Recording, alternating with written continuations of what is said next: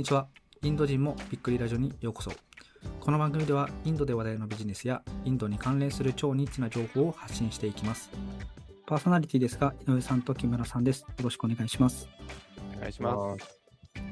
進行を務めます今田です。よろしくお願いします。えっと、早速ですね、今回のお題なんですけど、インドにおけるポイ活、婚活市場についてお話しできればと思います。婚活。で、えっと、普通に Tinder とかそういうのがインドにもああるんじゃないですか？ないんですか？あそうですね、Tinder とか、あの結構インドとかでもあるようなんですけど、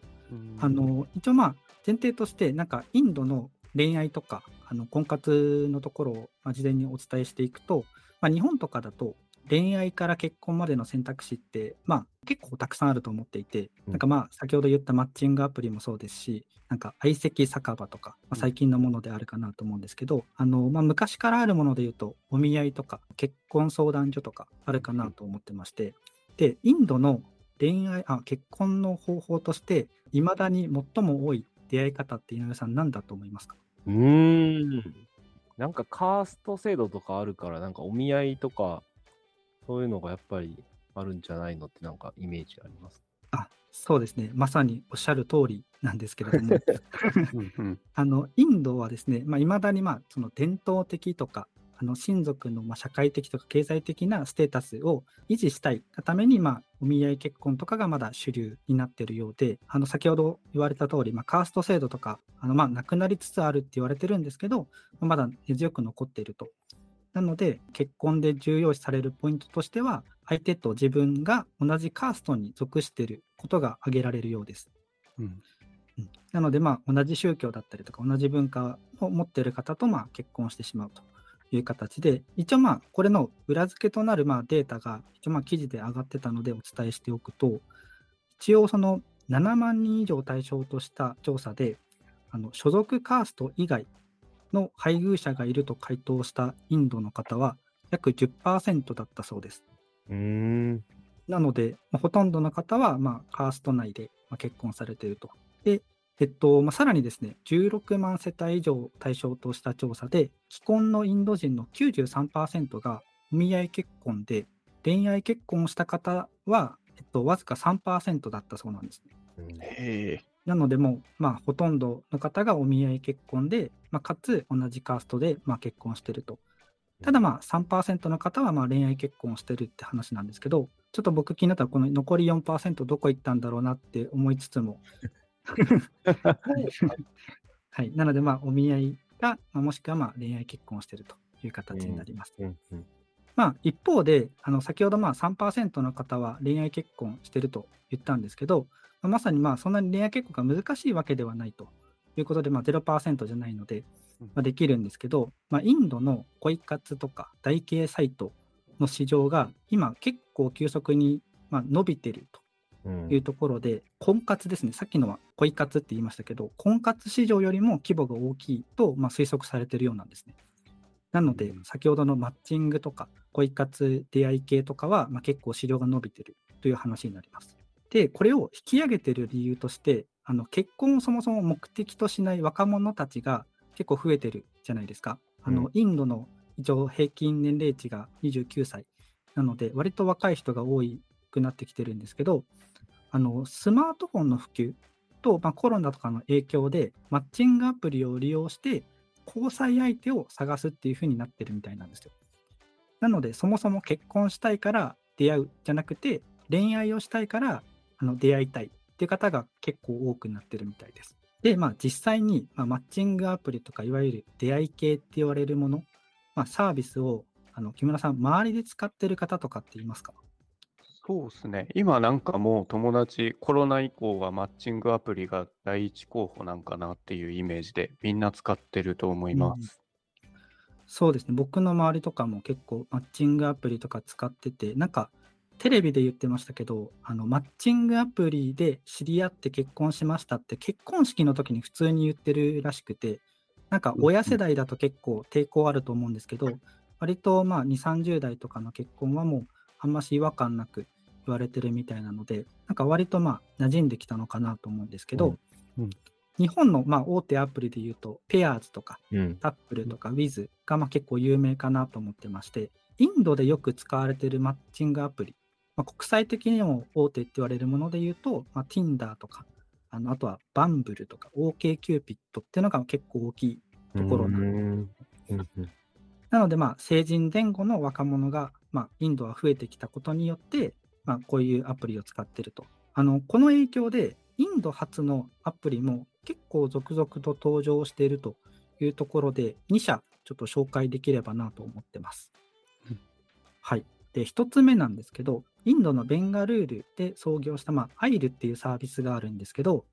えっと、コロナの、まあ、影響もあって、まあ、人と対面することが少なくなったっていうのもあって、2021年以降にあの5つのマッチングアプリを制作したんですね。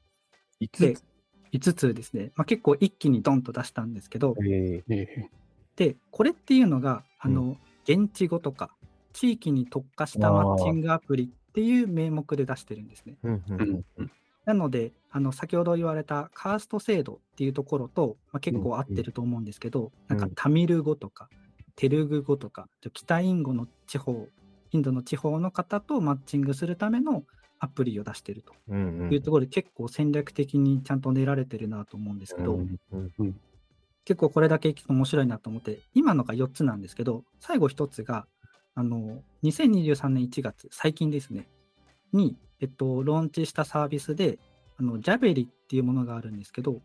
これは、あの、先ほどの地域とか言語とかとは別で、あの、Z 世代に向けたサービスらしいです。